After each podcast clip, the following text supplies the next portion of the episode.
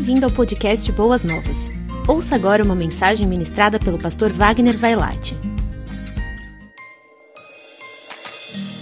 É, durante esses domingos à noite estamos falando a respeito da alegria. Esse, vamos dizer assim, esse combustível que tem que haver na vida de um cristão. Mas nós percebemos claramente que os últimos anos não têm sido nada fácil, nem para a nossa igreja, nem para o povo de Deus, nem para o mundo em geral. As pessoas estão mais abatidas, as pessoas estão mais tristes. E parece que a cada semana as novidades que vão se desdobrando, parece que traz um certo abatimento para o coração nosso. A vida também tem sido muito dura, muito difícil. Irmãos, talvez nunca oramos tanto por pessoas, empreendedores, empreendedoras, pessoas que têm negócio estabelecido em algum canto da cidade, o tempo está muito difícil, muito difícil. As coisas parecem que mudaram radicalmente depois da pandemia. E a preocupação nossa é que, junto com isso, talvez aquele, aquele, aquela celebração de alegria que é fruto do Espírito Santo de Deus dentro do nosso coração, parece que a vida está nos roubando tudo isto. A gente consegue ver isto, sabe até onde? Até na vida das crianças. As crianças da nossa igreja. Porque o ministério infantil da igreja sempre foi um lugar muito descontraído, muito alegre. E na hora do lanche, então, olha, é, é uma celebração, não é? Mas até as crianças parece que estão um pouquinho mais com o um pezinho atrás, literalmente o um pezinho atrás. E aí no nosso coração a gente fica muito preocupada com a nossa igreja, dizendo: será que esse abatimento, essa tristeza, de fato faz parte do dia a dia da vida de todos nós cristãos? Então foi por isso que nós separamos esses últimos três domingos para a gente falar um pouco sobre a importância da alegria na, na vida de um cristão. A alegria, ela não pode ser nada forçada na vida de ninguém. Ninguém pode ser feliz porque o pastor está hoje pregando a respeito de alegria, de felicidade. Esse é um momento íntimo de cada um de nós e deve ser muito bem respeitado. Naturalmente, quando estamos tristes, podemos pedir ajuda dos irmãos, dos familiares e dizer: Olha, eu não tenho me sentido bem. Mas pode ter certeza que todas as palavras que vamos ouvir é de carinho, de amor, de oração, para que a gente tenha restituído esta alegria. Os estudiosos lendo a Bíblia, eles diziam o seguinte: desde o Antigo Testamento, a palavra tristeza fez parte da vida do povo de Deus.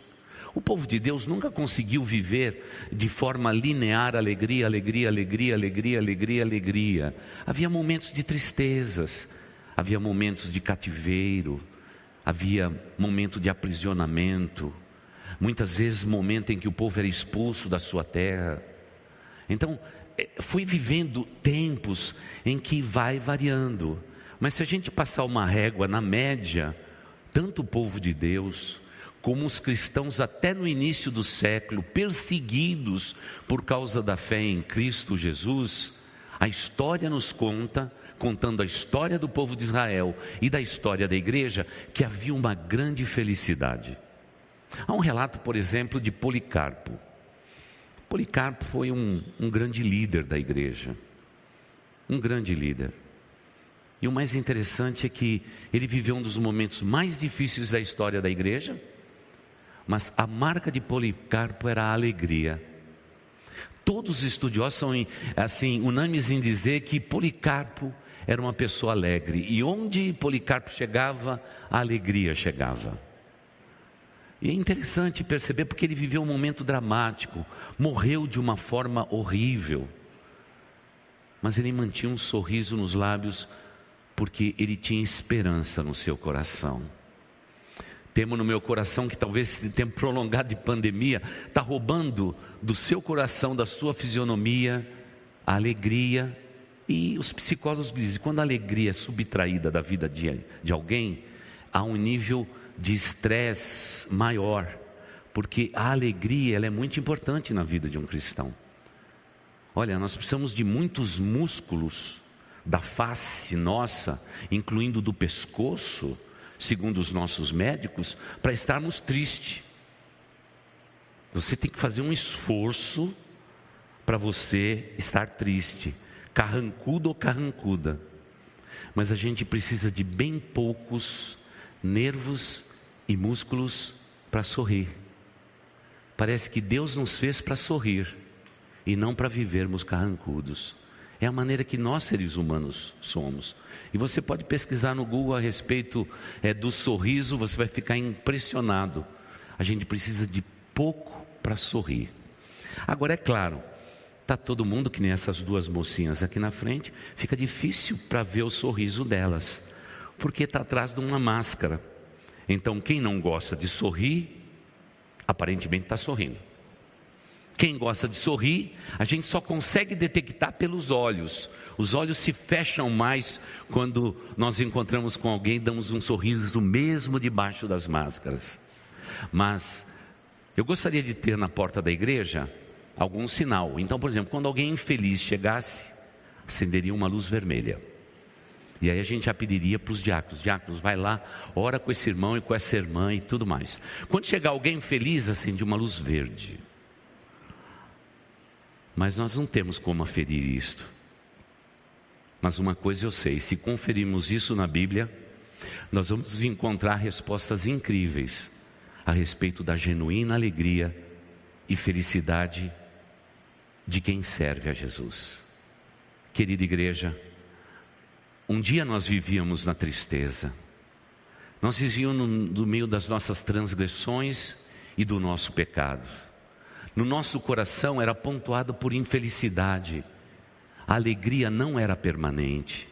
Nós tínhamos momentos de alegria numa festa, num baile, em algum lugar onde que a alegria é festejada muitas vezes atrás de um copo, de uma bebida, havia aquele momento pontual de alegria.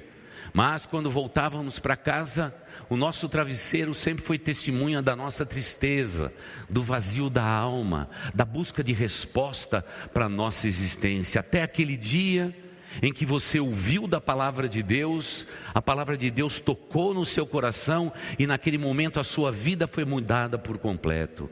A alegria passou a existir na sua vida, mas não uma alegria que precisa do lado de fora, de coisas que acontecem ao nosso redor, mas a alegria que vem de dentro, que vem da alma, da justificação do pecado, da alegria incontida que um cristão genuíno possui.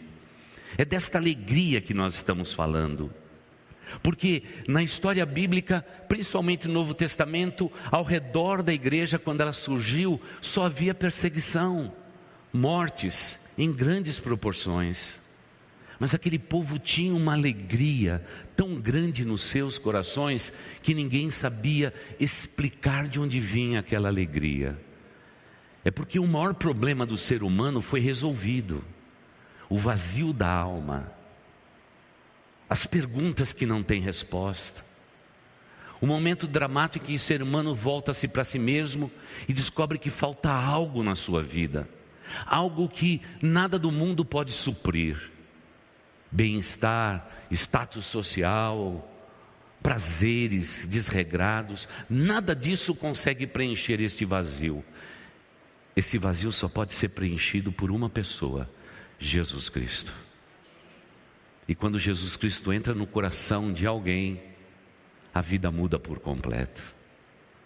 Por isso, para vocês que estão aqui e para vocês que nos assistem pela internet, a gente só pode continuar desse ponto, mas eu preciso perguntar a você, meu irmão, minha irmã, meu amigo, minha amiga: você é feliz com Cristo Jesus?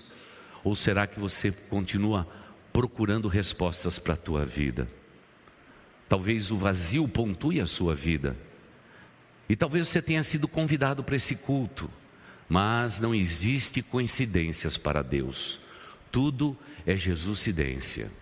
Você está aqui, você me assiste pela internet, porque de alguma forma Deus olhou dos céus e já declarou dos altos céus: o seu tempo está chegando e o tempo de cada um de vocês cujos corações vazios ainda pontuam e estonteantemente marca as suas vidas, o seu dia está chegando. Deus vai te envolver em amor e vai te abraçar numa noite como essa e dizer para você a palavra que você precisa ouvir. Eu te amo, meu filho. Eu te amo, minha filha. Eu enviei o meu filho para morrer naquela cruz, para ser o seu redentor. Ele pagou o preço da tua felicidade. Jesus, ao morrer naquela cruz, ele pagou o preço de todo o vazio que domina o teu ser a resposta para a sua existência. E a resposta para a sua existência está em uma pessoa, Jesus Cristo. Essa resposta não está em uma denominação, não está em nenhum homem na face da terra, não está entre os poderosos que dominam o mundo, não está nos influencers deste mundo. A resposta para a tua vida e a tua existência reside em uma pessoa, cujo nome tem todo o poder de transformar a vida de cada ser humano na face da terra. E foi para isso que ele veio. Ele veio para nos trazer a paz, para nos reconciliar com Ele. É o Senhor Jesus Cristo. Por isso, antes de prosseguirmos, eu quero pedir para vocês fecharem os seus olhos, curvarem as suas frontes. Eu gostaria de perguntar se alguém aqui neste auditório cujo vazio tem pontuado a tua vida e a tua existência, e você tem buscado resposta em tantos lugares, pare de procurar. Deus te encontrou nesta noite. Ele quer te abraçar. Ele quer dizer o quanto que você é precioso neste mundo. Ainda que mundo e pessoas talvez digam que você não é a pessoa melhor desse mundo. Talvez você não se sinta amado ou amada, mas existe um Deus amoroso que te ama e nesta noite quer te levantar do lugar onde você está e te dar a genuína felicidade que só pode ter quem já conhece a Jesus. E enquanto todos oram aqui no santuário, você pela internet, eu quero perguntar: quantos nesta noite gostariam de orar com o pastor, dizendo: Pastor, eu entrego a minha vida nesta noite a Jesus. Eu vim aqui buscando respostas. Eu preciso de resposta. Meu amigo, minha amiga, a resposta não está na minha pessoa. A resposta está na pessoa dele, o Senhor Jesus Cristo. Ele te ama desde a fundação do mundo e numa noite tão gostosa como esta, ele quer te receber não mais como alguém criado por Ele, mas alguém que a partir desta noite será chamado de Filho de Deus, Filha de Deus, amigo do Senhor Jesus Cristo. Por isso, enquanto todos horas, eu quero perguntar, enquanto todos estão em oração nesse santuário, eu quero perguntar aqui na internet: você quer hoje entregar o teu coração e a tua vida a Jesus? Silenciosamente, se levante no lugar onde você está eu quero orar por você. Quantos nesta noite querem se levantar para Deus e dizer: Pastor, ore por mim. Eu quero nesta noite entregar o meu coração e a minha vida ao Senhor Jesus. É apenas um gesto. Se levante nesse auditório para Deus. Se levante nesse auditório. Pode vir, querida. Você já estava nesse caminho. Que Deus te abençoe. Há mais alguém? Espontaneamente, essa amiga não somente se levantou, mas está vindo para cá. Não fique você no seu lugar. Venha também para estar conosco aqui à frente. E se houver mais alguém, nós estaremos então orando em nome do Senhor Jesus Cristo pela sua vida. Não se envergonhe desse momento, porque Jesus não se envergonhou de ter morrido naquela cruz pelo teu pecado. Que Deus abençoe, que Deus abençoe. Há mais alguém que esteja aí relutando?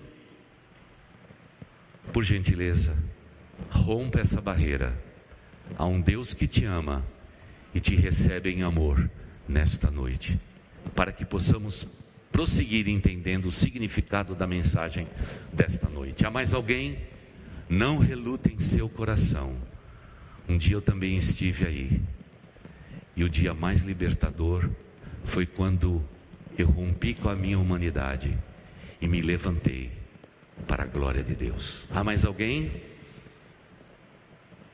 Senão, vamos orar a Deus. E se você nos assiste pela internet, se você nos assiste pela internet, eu gostaria que você pudesse só deixar uma palavrinha aí, aí no YouTube. Eu entrego a minha vida a Jesus. Nós temos pessoas que vão cuidar de você também. Não importa a distância que você esteja, você nunca estará distante demais da pessoa de Jesus Cristo. Há mais alguém? Ainda temos tempos para oração. Se levante para Deus. Caso contrário, vamos orar por essas queridas que estão aqui na frente. Então vamos ficar em pé, igreja, e vamos orar a Deus. Desculpe de eu ficar sem máscara, viu? Porque senão atrapalha o microfone aqui. Querido Deus, eu quero agradecer ao Senhor pela espontaneidade do coração de tuas filhas. Obrigado ao Pai, porque nesta noite elas tomam uma decisão de fé a respeito da pessoa bendita de Jesus Cristo. Pai de amor, eu te peço que o Senhor cuide dos pecados delas, purifica de todo o pecado, abençoe as suas vidas, dá ao Deus uma nova vida pelo nome de Jesus Cristo, teu Filho, Pai. Pai de amor, dá agora a paz que excede a todo entendimento e permita, ó Deus Altíssimo, que elas sejam abençoadas pelo Senhor. Pai de amor, eu te peço que tudo aquilo que de alguma forma um dia foi retirada das suas vidas, que seja dado em dobro para a tua honra e para a tua glória.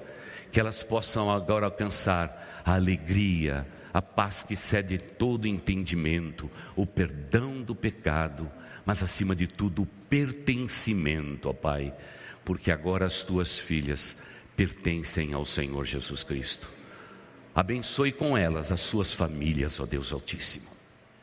Abençoa, Senhor Deus, a extensão da sua vida, todos os seus relacionamentos pessoais e interpessoais. E permita, ó Deus, que elas possam experimentar de uma nova vida pelo nome maravilhoso de Jesus.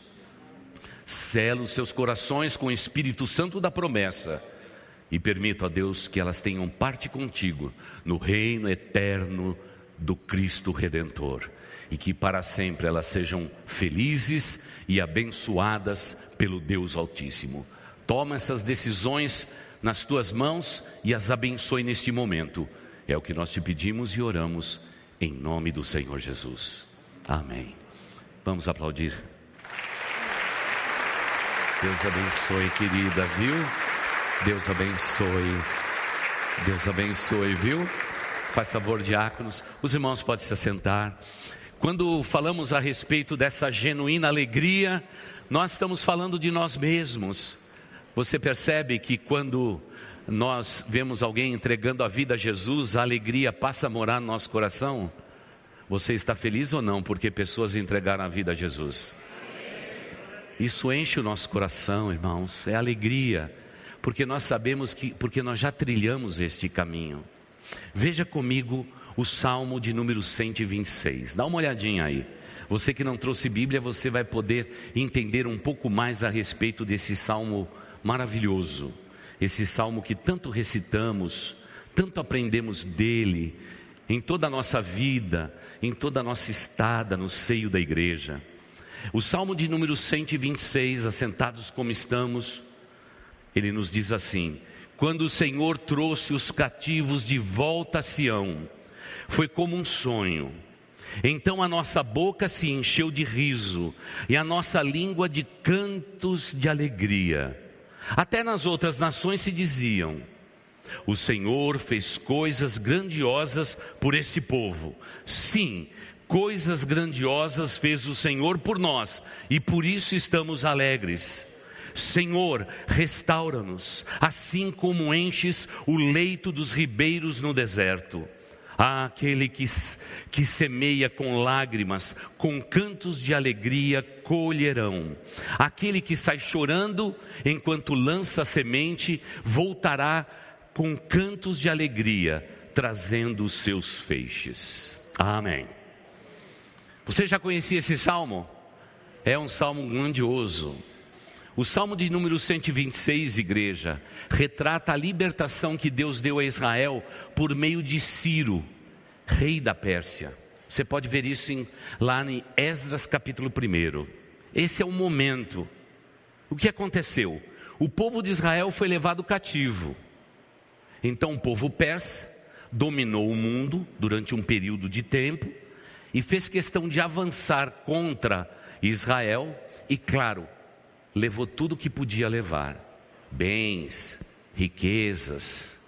Eles basicamente destruíram a cidade inteira, a cidade de Jerusalém, e foram embora.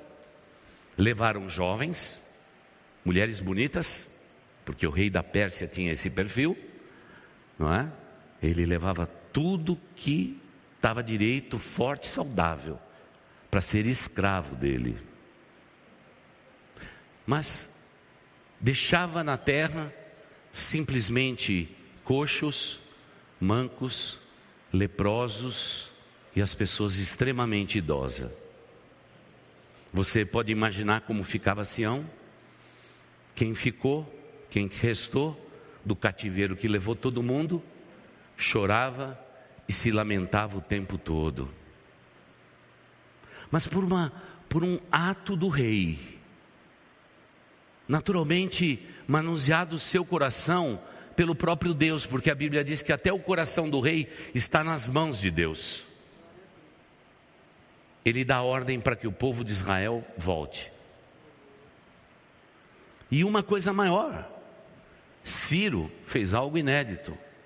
Ele deu cartas, cartas em mãos, para que o povo de Israel voltasse para a terra deles e entregasse carta para todos os reis, povos que tinham no caminho. Daí se diz: grandes coisas fez o Senhor por estes. Foram levados cativos e agora voltam à sua terra original. Veja que coisa maravilhosa. Como Deus distingue o seu povo. Talvez muitos de nós estejamos em cativeiros hoje talvez fazendo concessões e dando território ao inimigo das nossas almas. O inimigo das nossas almas dominou o território da nossa vida. Estamos cativos, muitas vezes, de tantas coisas que este mundo nos oferece, igreja. E como temos falado desde domingo passado, se a gente dá um território pequenininho para o diabo, a gente abre um pedacinho da porta o diabo põe o pé e não tem volta. Lembro vocês, quando Moisés, antes de morrer, Deus o levou para aquele monte e disse: Moisés, como eu prometi aos seus antepassados, eu cumpro hoje isto. Olha para a direita, olha para a esquerda e na extensão dos teus olhos, tudo que você está vendo, eu dei ao meu povo Israel. Nós sabemos da história. Moisés é substituído por Josué. Josué entra na terra prometida, vence os gigantes, derriba os muros, e agora sim, o povo de Israel já está pronto para tomar conta da terra prometida. As tribos foram todas elas distribuídas de uma maneira tão inteligente que quando você pega lá naquelas últimas páginas da sua Bíblia, você fica boquiaberto de ver que a expansão geográfica que Deus estabeleceu para Israel era estratégica para toda aquela região. Rios de água doce, um mar salgado, ele deu montanhas cheias de cobre, ele deu planícies irrigadas para que o povo de Deus tivesse toda a sua subsistência. Josué diz para o povo: estamos divididos, cada um segundo o seu lugar, ocupem essa terra que Deus deu. Já logo no começo, uma tribo disse assim: Nós vamos ficar do lado de cá do Jordão, nós não queremos nem ir para lá, essa terra é tão boa que nós vamos ficar aqui mesmo os muros de Jericó já estão no chão, nós vamos ficar desse lado mesmo. Vamos ficar desse lado. A gente passa esse Jordão com vocês, porque Deus mandou, e a palavra de Deus é lei, nós vamos passar esse Jordão e depois a gente volta. A gente volta. As outras tribos fizeram assim: montaram as suas tendas, já tinha escritura passada pelo próprio Deus para ocupar aquele espaço, mas eles cometeram um grave erro na vida deles. Eles disseram: a terra é muito grande. A terra é muito grande. Nós teremos terra para nós e para toda a nossa descendência. Deus mandou que a gente se posicionasse estrategicamente em todas as regiões. Para nós não precisamos ir tão norte, a gente não precisa ir tão leste, a gente não precisa ocupar tanto oeste perto do grande mar. Vamos fazer o seguinte: vamos primeiro agora nos refazer de 40 anos de luta no deserto, vamos celebrar, vamos colocar nossa tenda aqui, porque vai começar um novo momento para nós. Aí está o grande erro do povo de Israel quando eles não tomaram posse do que Deus deu, o maligno colocou inimigos para tomar posse daquilo que Deus tinha dado ao seu povo. Na minha vida e na sua vida é o mesmo. Se você der um território de milímetros para o inimigo, ele vai tomar conta de tudo. Eu sei que para algumas pessoas, simplesmente é dar uma olhada na internet, naquele site pornográfico. Naquele momento, o Espírito Santo de Deus que habita em nós já começa a se entristecer, porque nós não fomos criados para isto, para depravação. Nós somos chamados depois da conversão para uma vida de pureza e santidade perante o Pai. Mas um homem, uma mulher, que abre uma brecha para a pornografia, ele vai ser dominado por inteiro. Esse território é perigoso. Território dado é território tomado. A tribo que ficou antes do Jordão nunca teve paz. Israel nunca teve paz e houve um tempo em que eles foram banidos da sua própria terra. Não tinham mais nenhum território. E precisamos voltar ao ano de 1947, quando o Estado de Israel é declarado um Estado viável para a ocupação de volta do povo de Israel. Pergunto a esta igreja amada, querida, que tanto estuda a palavra de Deus: o povo de Israel conseguiu recuperar o território do tempo de Josué, sim ou não? Não. Não. Por isso que eles lutam por centímetros e centímetros do que restou daquele templo destruído. Fazendo os seus pedidos de oração e colocando nas fendas daquele muro, pedindo, Senhor, restaura a nossa sorte. Se você brasileiro andar pelo pátio daquele domo bonito, dourado, onde os muçulmanos dizem que estão os restos de Ismael, perto da porta onde Jesus vai voltar. Se você brasileiro passar por lá, haverá um bocado de gente perguntando para você: alemão? Holandês? Americano? Aí você vai dizer assim: brasileiro. Oh, brasileiro, pode tirar fotografia, é, pode fazer tudo. Mas quando um judeu atravessa aquele território, que foi ocupação por ocupação, o, os muçulmanos pagam pessoas para gritar contra judeus atravessando aquele território. Você pensa que está tendo uma briga. Você olha para trás assim, quem está apanhando?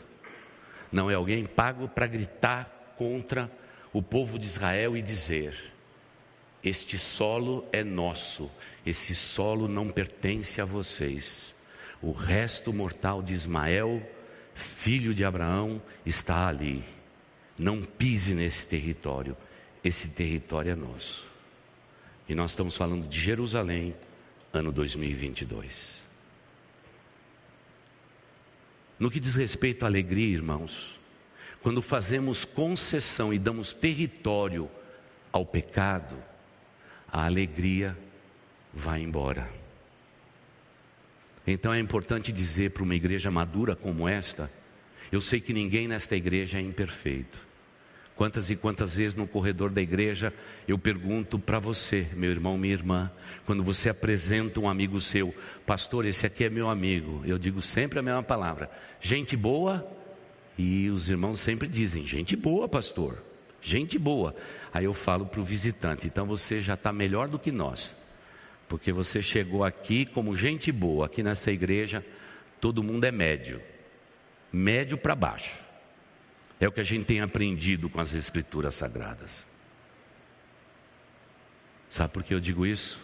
Para que o povo de Deus nunca se vanglorie daquilo que ele é, porque até o orgulho de um cristão não é território de Deus, é território do inimigo.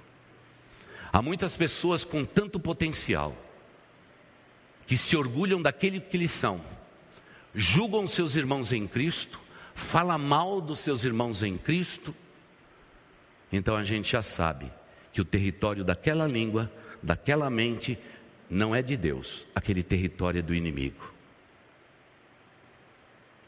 Sim, nós queremos a alegria, nós queremos colher os feixes, nós queremos dizer ao Pai eterno: estou revestido de toda alegria, mas antes disso, tome cuidado com territórios.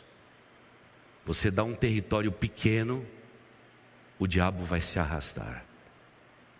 Hoje pela manhã disse da preocupação que nós estamos tendo aí com adolescentes e jovens que estão bebendo socialmente. Se você der um território assim, o inimigo vai levar a tua descendência embora. Escuta o que o pastor está falando. Escuta o que o pastor está falando. O pessoal agora está jovens crentes de várias igrejas estão fumando, não um cigarro, mas estão fumando um outro tipo de cigarro. Que mais parece um pendrive do que qualquer outra coisa, né? Nocivo, destrutivo, e cada um desses jovens terão a recompensa que Deus vai dar, porque com Deus não se brinca, e terrível coisa é cair na mão do Deus vivo. Territórios dados é território que a gente não consegue mais recuperar. Por isso devemos amar a Deus, buscar a santidade com Deus, sem a qual ninguém há de vê-lo. É por isso que um dia haverá o tribunal de Cristo para a igreja. Haverá um tribunal para nós, especial, onde seremos agalardoados. E provavelmente o que mais vai contar nesse dia serão territórios.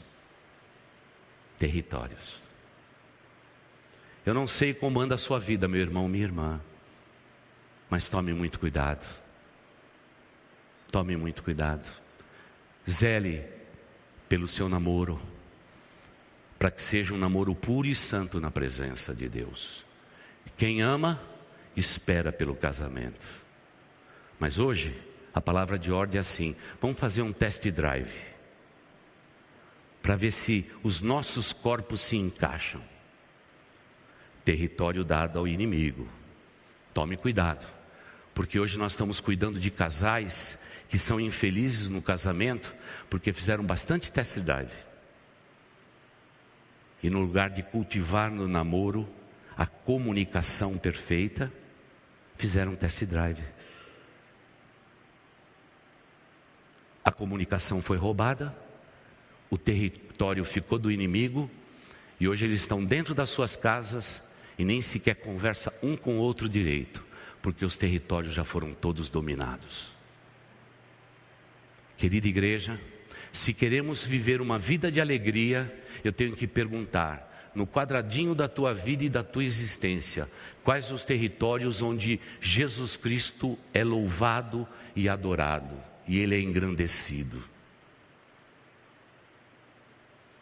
Como precisamos pensar nisto nos dias atuais? Porque o mundo em que estamos vivendo é um mundo muito aberto, extremamente flexível e o resultado devastador, que o povo de Deus muitas vezes não conseguem perceber, são territórios dados aos inimigos, ao inimigo das nossas almas. E hoje fica difícil a gente recuperar esse território. Quando a gente olha para as Escrituras Sagradas, fica bem claro para nós que a alegria contagiante depende do território que nós estamos. O povo estava na mão de Sírio, dos sírios, dominados, escravos, até que algo de Deus aconteceu na vida deles. Vocês são libertos. Dou carta na mão de vocês para vocês voltarem para a terra. E lá foram eles. E muitos deles diziam, não é? No território de volta: Ó, oh, eu, eu tenho carta aqui do rei da Pérsia. Ciro assinou aqui, colocou o anel dele. Nós estamos livres, nós estamos livres, nós estamos livres. Todo mundo por onde eles passavam diziam assim: grandes coisas fez o Senhor por estes. Sim, grandes coisas fez o Senhor por esses. Eles foram tirados do seu território, levados para o cativeiro. Agora sai do cativeiro e volta para o território.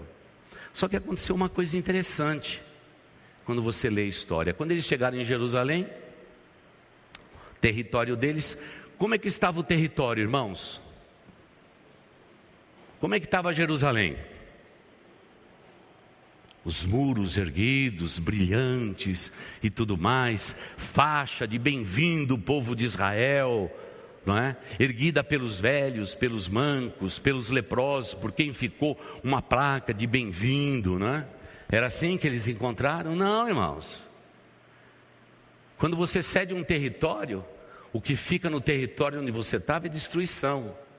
E agora então Deus chama o povo de Israel para voltar naquele exato momento, porque Deus precisava reconstruir os muros e restituir as portas que foram queimados a fogo. Agora eu pergunto a você: como alguém que sai do território onde eles foram dominados, volta para o território deles, pode compor este salmo? Que apesar de tudo, havia alegria nos seus corações. Não faz muitos dias, eu estava no funeral de uma grande mulher, minha sogra. Sentei naquele púlpito do templo antigo, olhei para o seu rostinho e disse: Pai, como eu posso cantar louvores ao Senhor quando a gente se despede de alguém tão importante? Como é dolorido. Você pode imaginar comigo o povo de Israel? contornando a cidade de Davi, atravessando um pequeno riacho e olhando para aquelas muralhas toda destruída. Como eles podiam cantar no meio de uma cena tão difícil? Como alguém poderia escrever um poema para que fosse um salmo celebrado por todo o povo de Deus na face da terra, como é o Salmo 126? Ah, irmãos, isso é obra de Deus, não pode ser obra de homem. Porque naquele momento a gente não queria cantar. Era muito difícil para nós cantarmos. Mas o povo de Deus queria celebrar. Porque o território devastado agora vai ser território ocupado. Você quer perguntar para mim como podemos ter a genuína alegria depois de um tempo tão difícil que passamos juntos com o mundo. Afinal, fomos derrotados por um vírus. Ele colocou o mundo inteiro de joelhos. Talvez muitas pessoas dizem assim: eu não sei, com as perdas que eu tive na minha vida, eu não tenho mais razão de viver. Mas o povo de Israel mesmo tendo tudo destruído, pelo fato deles ocuparem de volta o território que tinha sido dominado pelo inimigo, eles têm motivo para louvar e adorar. O que Deus quer fazer conosco nesta noite é perguntar: meu filho, minha filha, qual o território da tua vida e da tua existência que foi subtraído do seu cuidado, do seu domínio? eu quero dar ordem dos altos céus, uma carta na sua mão, selada com o sangue do Cordeiro Jesus Cristo, para que você volte e ocupe o território que está devastado na sua vida. E só aí você terá a alegria do Salmo 126. É tomar de volta aquilo que Deus te deu. Aí a alegria vai morar no teu coração. Vai ser uma vitória pessoal sua. Vai ser uma vitória pessoal. Porque vivemos num mundo que é mais ou menos assim. Mas não podemos nos, nos alegrar com isto de maneira nenhuma. Por isso temos que ocupar o território que Deus nos dá. Outro dia, conversando a respeito de uma ilustração muito comum nos Estados Unidos, um certo pastor disse lá que ele morou, ele foi morar numa fazenda, num lugar muito amplo, e ele tinha muita ocupação na igreja. Ele não tinha nem tempo de cortar a grama. E aí ele achou maravilhoso, porque o vizinho dele começou a cortar a grama dele. Começou a cuidar das suas flores. Começou a tomar conta de tudo. E quando ele percebeu, o vizinho cuidadoso levou embora a esposa dele.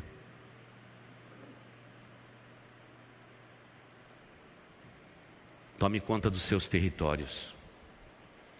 Entre na sua casa hoje, feche a porta e diga: Esse território pertence ao Deus Altíssimo.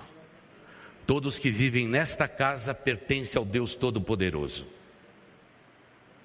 Homem, assuma o teu lugar de liderança. Mulher, ocupe o seu lugar nessa casa. Determine território. Esta casa, eu e a minha família pertencemos ao Senhor. Mas, pastor, a gente tem que declarar isso, tem que declarar. Fale bem alto, para o diabo ouvir. Porque muitas vezes você abre a porta da sua casa e deixa o inimigo entrar para trazer contenda, para roubar teu esposo e tua esposa. E sabe quem deu permissão? Você. E aí você diz, pastor, eu preciso da alegria que vem de Deus. A alegria de, que vem de Deus é a gente viver o centro da vontade dele. E se tem território na tua empresa, tome cuidado com quem você põe para dentro da sua vida. Jovens, tome muito cuidado com quem você anda.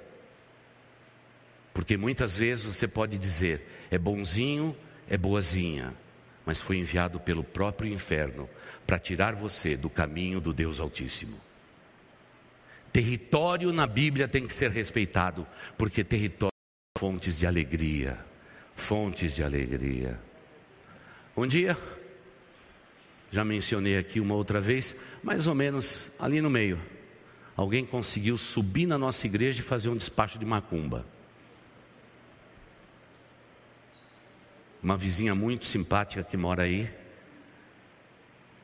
sempre olha pela janela dela, lava a louça e olha para nós. Cuida da igreja para nós.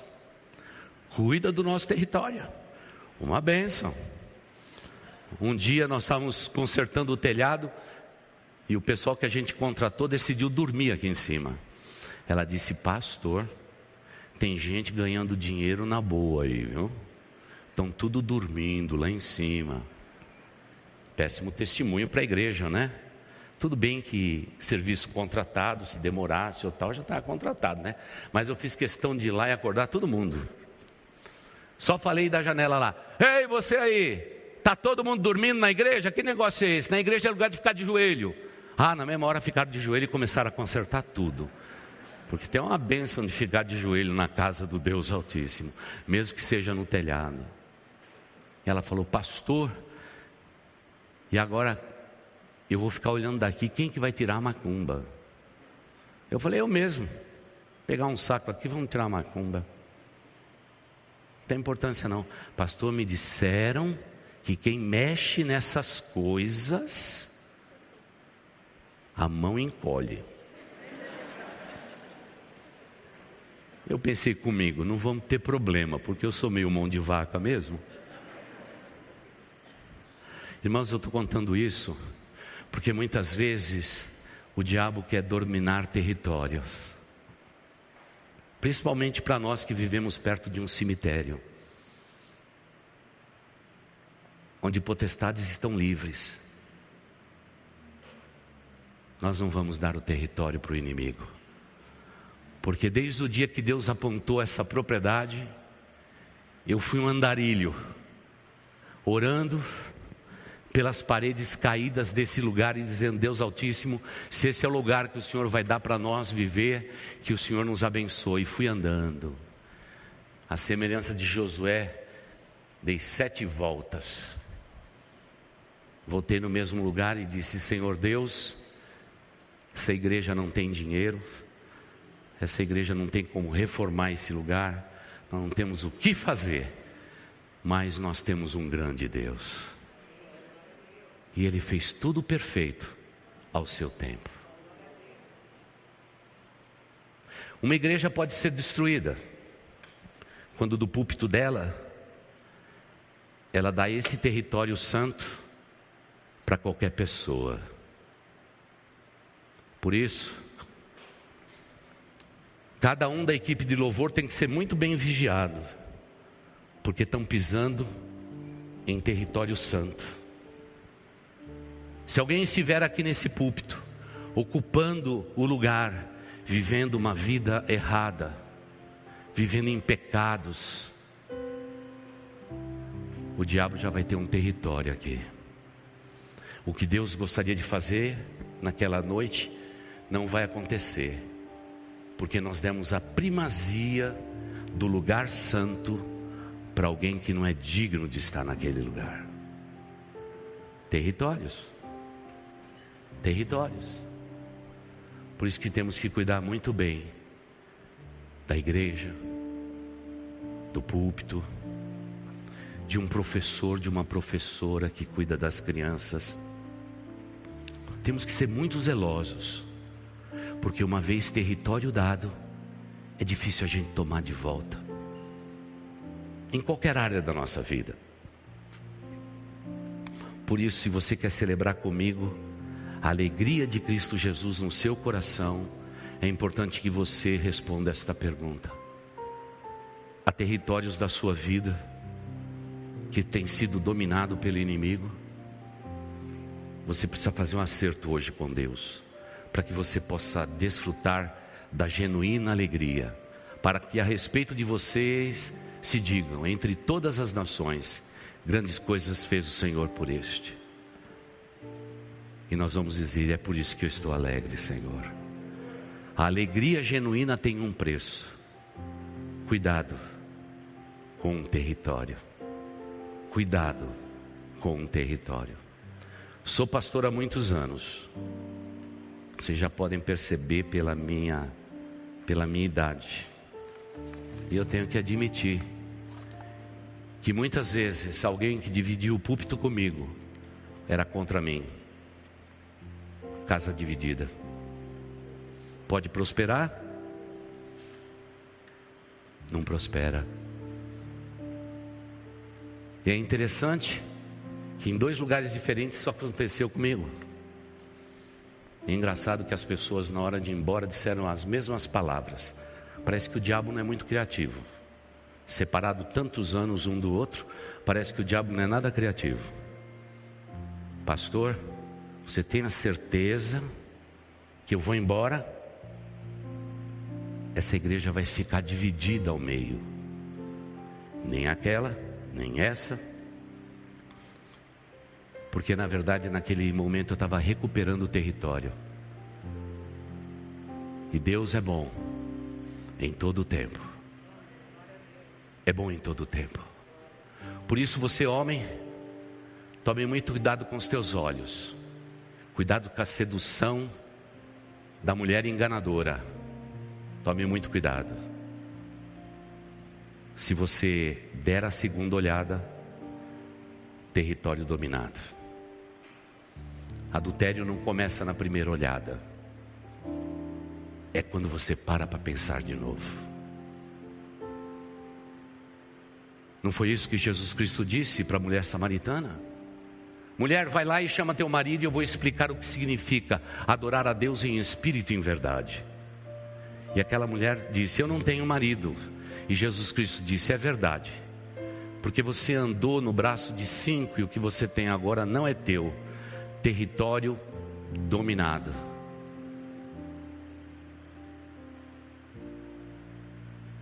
Eu não sei o que o maligno está fazendo na sua vida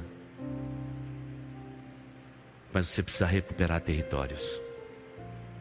Talvez seja por isso, e com isso eu concluo, dizendo que depois de muitos anos, Josué já estava velho, e ele disse: Dá uma ordem a todo o povo de Israel, para que os líderes de cada tribo venham à minha presença, e eu quero fazer uma declaração.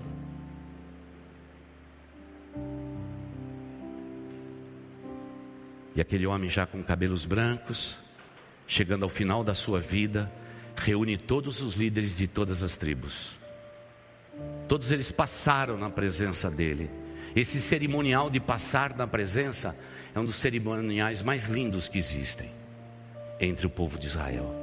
Quando alguém se apresenta, lá estava Josué e cada um dos líderes chegaram na presença num princípio de honra e de autoridade, se inclinaram, dizendo: Senhor, eu represento a tribo de Naphtali. Aqui estou para ouvi-lo. E voltava para o seu lugar. E um a um daqueles homens se apresentaram diante dele. E agora ele disse assim: líderes, o tempo passou Deus mandou vocês dominarem território. Infelizmente vocês não fizeram isto. E hoje já estamos sendo realmente zombados pelos nossos inimigos que dizem: onde está o Deus deste povo? Você percebe? Quando damos território ao inimigo, a reputação de Deus é tocada. E agora ele faz a seguinte declaração: Hoje vocês precisam escolher a que Deus servir. Os territórios foram dominados. Eu só posso cuidar agora da espiritualidade de vocês. Eu só quero declarar uma coisa a todos vocês. Eu já fiz a minha decisão. Eu e a minha casa já declaro, é território de Deus. Eu espero de todo o coração que homens de Deus se levantem nesta igreja numa noite como essa, e você que me assiste pela internet, e possa se levantar para Deus e dizer: Pastor, eu e a minha casa serviremos ao Senhor. O território do meu lar já tem dono, o Senhor Jesus Cristo. Chame teus filhos e diga o seguinte: Aqui nesse lar, quem nos lidera é o Senhor Jesus Cristo. Até eu não levar você para o altar, quando você vai constituir um novo lar, quem manda nessa casa sou eu, escolhido por Deus para ser o sacerdote desse lar. Eu já fiz uma escolha. O território desse lar pertence a Jesus Cristo. E o que eu ganho com isso, pastor? Você ganha uma alegria indizível. E os teus olhos, Deus vai permitir que veja a bênção sobre a sua descendência sobre a face da terra. A sua descendência será, será honrada sobre a face da terra. Porque alguém tomou uma decisão territorial. Eu e a minha casa serviremos ao Senhor. Eu já estou em pé aqui para dizer: eu e a minha casa, a igreja, serviremos ao Senhor. Quem se levanta comigo, nesta noite, como líder espiritual, como mulher de Deus, para dizer: Pastor, em concordância com você, eu declaro nesta noite que tudo que eu tenho, que tudo que eu possuo, pertence ao Senhor. E no meu lar não darei território ao inimigo. O inimigo tem que bater em retirada, porque eu e a minha casa serviremos ao Senhor, Deus Altíssimo. Pai amado, Pai querido, eu te peço que cada um dos teus filhos e tuas filhas aqui, que se levantam para o Senhor, queremos fechar a porta para o inimigo e queremos declarar que naquela casa onde estamos, aquele território é divino. Pai de amor, que qualquer pessoa chegando ao nosso lar, que eles possam tirar as sandálias, porque o lugar que eles vão pisar é lugar santo, Pai. E Pai de amor, isto é para nós inegociável, porque o teu povo viveu tempos e tempos em que foram desterrados, humilhados, levados em cativeiros e os seus territórios foram dominados, como o inimigo sempre faz na vida do povo de Deus. Ele quer um pedaço, um pedaço pequeno para dominar tudo. Pai de amor, nesta noite, nós fechamos o território com o sangue do Cordeiro Jesus Cristo porque eu e a minha casa, ao lado dos meus irmãos e das minhas irmãs, declaramos em alto bom som, para que o inferno ouça, que a minha casa, os meus descendentes e meus futuros descendentes adorarão um Deus vivo e jamais servirão a outros deuses, ou muito menos servirá às forças do diabo que impera no mundo de hoje. Pai de amor, sabemos que o mundo jaz do maligno, mas nos gloriamos, porque nós pertencemos ao Senhor. Pai de amor, esta igreja é tua, Pai. Cada líder desta igreja pertence ao Senhor. Cada uma das crianças que correm pelo, por esses corredores pertence ao Senhor. Pai de amor, o Senhor nos ajuntou debaixo desse teto, não para pior, mas para melhor e para a exaltação da tua glória e do teu nome poderoso. Pai de amor, nos submetemos ao Senhor. E Pai de amor, queremos viver a alegria do teu espírito dentro do nosso coração. Porque a alegria do Senhor a nossa força é. Nesse tempo de pós-pandemia, vamos reconstruir tudo que foi derribado, todas as portas que foram queimadas. Vamos abandonar todo o desânimo, todo o abatimento e vamos nos revestir da alegria do Senhor, que a nossa força é. Pai de amor, eu entrego nas tuas mãos, como ministro do teu evangelho, cada lar aqui representado, cada lar que abriu a oportunidade de entrarmos neste lar através da internet, Pai. E eu te peço pelo nome de Jesus Cristo, teu Filho, nos faça completamente seus. Pai de amor, que os nossos filhos pertençam ao Senhor, que os nossos netos e bisnetos pertençam somente ao Senhor o maligno pode ter outros territórios nesta cidade, mas essa cidade está pontuada de lares, cujos territórios já estão fechados pelo sangue do Cordeiro Jesus Cristo. Pai de amor, somos o teu povo e queremos viver a alegria do Senhor, e que a alegria do Senhor a nossa força é. E esta é a nossa oração e nós a fazemos em nome de Jesus Cristo. Amém e amém. Louvado seja o nome do Senhor. Você ouviu o podcast Boas Novas? Não se esqueça de seguir nosso canal para ouvir mais mensagens que edificarão a sua vida.